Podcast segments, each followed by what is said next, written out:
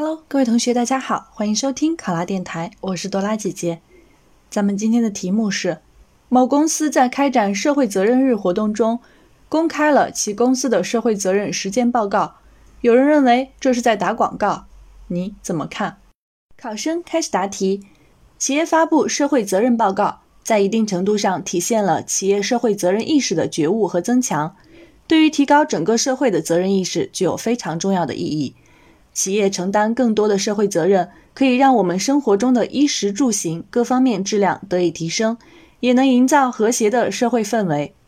但是，群众质疑公布实践报告有打广告的嫌疑，也是可以理解的。我认为原因有以下几方面：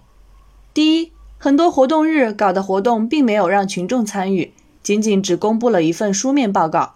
导致群众对活动中的具体内容不了解。对企业承担的社会责任更是无从得知，必然会对企业的活动产生误解。第二，有的企业没有认识到开展社会责任日活动的重要意义，对该活动缺乏正确的理解，导致其活动期间一些具体的做法不被群众所认可。例如，一些企业在活动中加入了大量商业元素，导致将社会责任日活动变成了产品宣传活动，引起了群众的反感。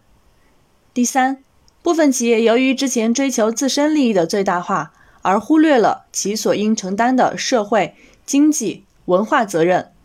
使得群众对于企业失去信任。谈企业社会责任感，犹如笑谈。企业社会责任感并不是一纸空文，也不是活动日的特例，而是真正的企业文化。要想真正的提升企业社会责任感，避免出现打广告、作秀等现象，应从以下几个方面加以落实。企业在社会责任活动日中要加强和群众的交流，让群众亲身参与到活动中来，向他们宣讲活动内容，通过图片、文字和视频的方式介绍企业履行的社会责任，